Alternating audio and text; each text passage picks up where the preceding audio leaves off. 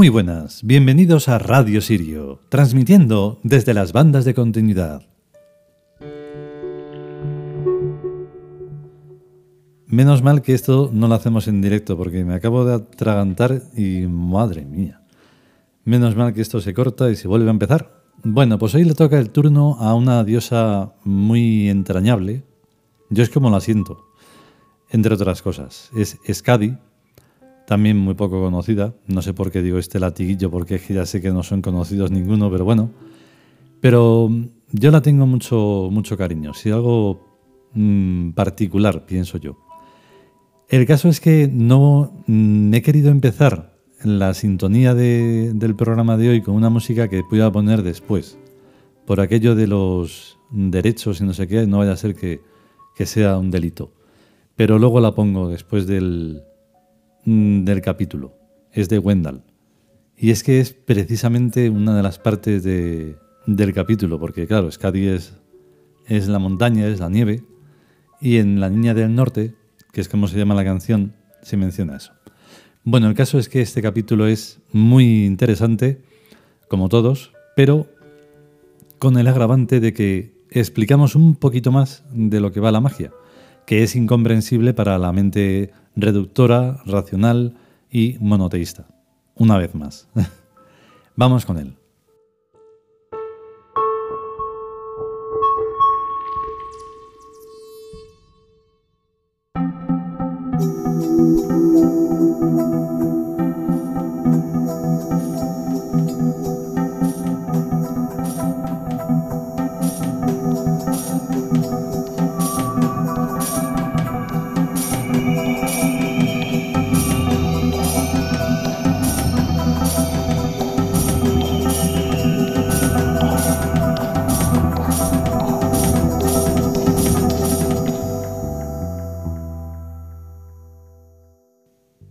Dioses vikingos. Skadi.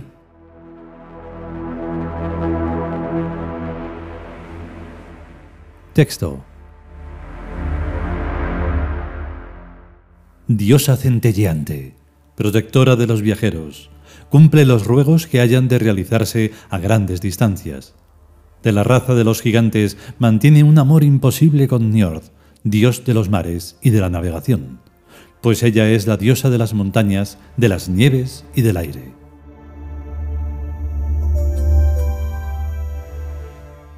Comentario.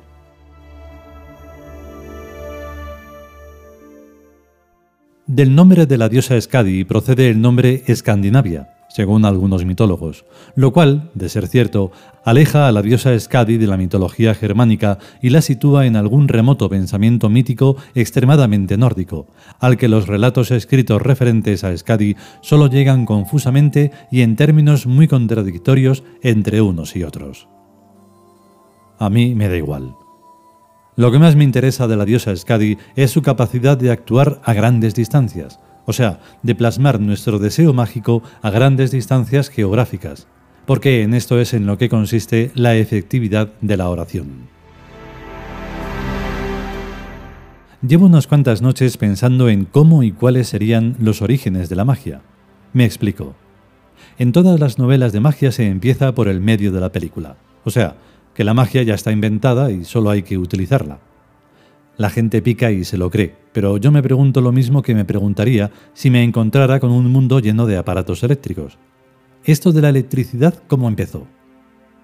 Mi mente es muy futurista y estoy seguro de que en el futuro podremos viajar a cuerpo por el aire, sin aviones ni nada de esos cacharros, y de con solo quererlo desapareceremos de un sitio y apareceremos en otro a miles o a millones de kilómetros de distancia, y de hacer que las cosas u objetos que queramos coger vuelen hasta nuestra mano y son ejemplos solamente de los muchísimos efectos mágicos de la magia. Porque lo que no me puedo creer es que los teléfonos móviles y los ordenadores sean el non plus ultra de la civilización. Como ya he reencarnado tantísimas veces, me parece totalmente idiota creerme la ciencia de los griegos ni la tecnología de las cuadrigas de los romanos, ni que el gacharrerío ahora vigente en electrónica e informática sea el Geneva Plus de las cosas posibles. Este mundo actual no es como a mí me gusta que sea. Por eso tengo que creer en la magia y hacer todo lo que pueda para que la magia exista realmente y funcione. Prenotandos. Del latín prenotare, hechos a tener en cuenta. Primero, parto del hecho de que toda realidad es mental y de que, por tanto, acontece lo que nosotros creemos que acontece. Segundo, creer es creer en lo que uno mismo está haciendo. Tercero, antes de que algo sea inventado es necesario que alguien haya deseado que tal cosa sea inventada. Cuarto, la imposibilidad no está en la cosa, sino en quien no se considera capaz de hacer realidad a la cosa. Quinto, en el fondo de la cuestión está la fe. Hay más prenotandos, pero con estos es más que suficiente. Del primero, que es quizás el más importante, se deduce que es la mente la que crea la realidad sensorial en todos los casos. Es la mente la que crea los ojos de tal forma que vean a través del aire y del agua, aun siendo estos lo mismo de materiales que los árboles y que las piedras. El ojo humano es muy diferente que el ojo de la abeja, porque la mente humana es muy diferente que la mente de las abejas. Podría arguirse al revés. La mente humana es diferente de la mente de la abeja, porque el ojo humano es diferente del ojo de la abeja. Pero este argumento no tiene en cuenta que a lo largo de los millones de años de la evolución, las abejas y los mamíferos han elegido el tipo de ojo que más le conviene a su respectiva mente. El aire y el agua están tan constituidos por materia como los cuerpos opacos. Entre la distancia de un metro, el agua tiene más materia que un milímetro de espesor de una chapa metálica, y sin embargo el ojo ve a través del agua y no ve a través del metal. Lo que quiero decir es que nuestro cuerpo será como sea, pero nuestra mente es o será como nosotros queramos que sea. Y no perdamos de vista que estamos hablando de la magia, o sea, de la correlación de sistemas entre palabras y gestos y eventos deseados fenomenológicos y objetivos. El lenguaje es mágico. Si le pido a mi asistenta, por favor, tráigame un vaso de agua, inmediatamente aparece un vaso de agua. Darse cuenta de esto significa que si existe una conciencia metafísica o abstracta o espiritual que quiera obedecernos o colaborar con nosotros, solo necesitaremos establecer un lenguaje que ella entienda para poder obtener resultados.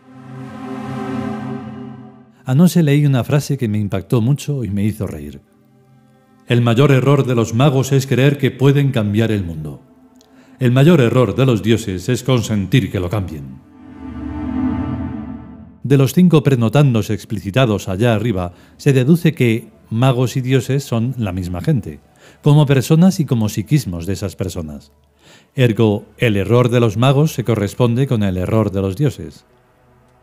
Mantengo lo del lenguaje mágico de gestos y palabras, pero debo añadir que las conciencias metafísicas o espirituales o abstractas que tienen que colaborar con nosotros están en nuestros propios psiquismos, en nuestras propias mentes y en nuestras propias inteligencias y en nuestras voluntades. O sea que todo es cuestión de estudiarnos el subconsciente, el superconsciente y el consciente, desarrollando el estudio de nuestras potencialidades hasta englobar y explicar a toda la realidad que percibimos sensorialmente.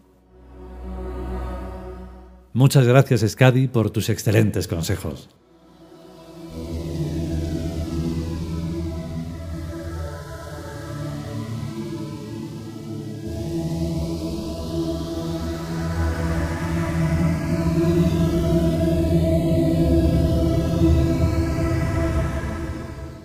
Y hasta aquí el capítulo dedicado a la diosa Skadi.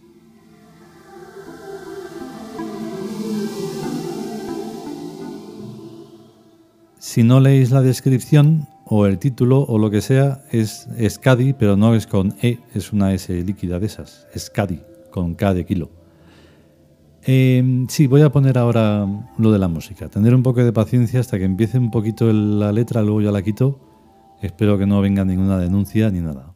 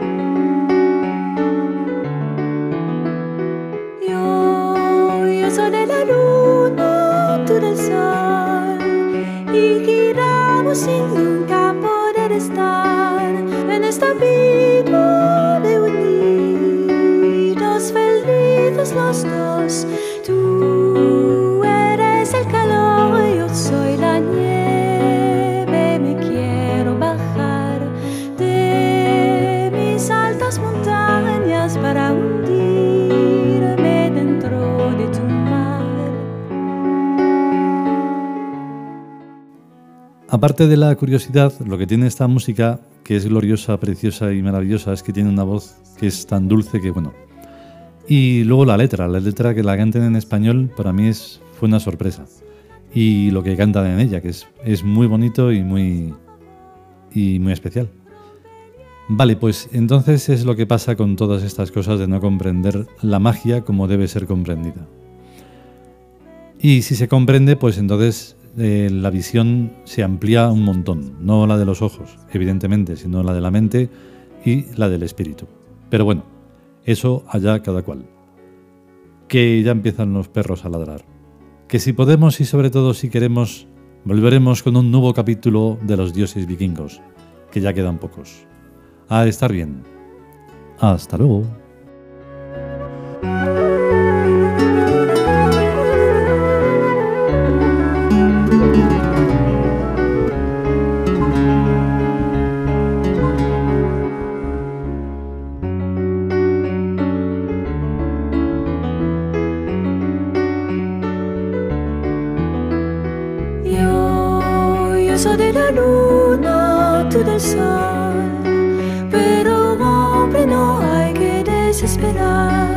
Porque tus rayos, ya lo sé, me van a despertar. Tú eres el calor, yo soy la nieve, me siento bajar de mis altas montañas para un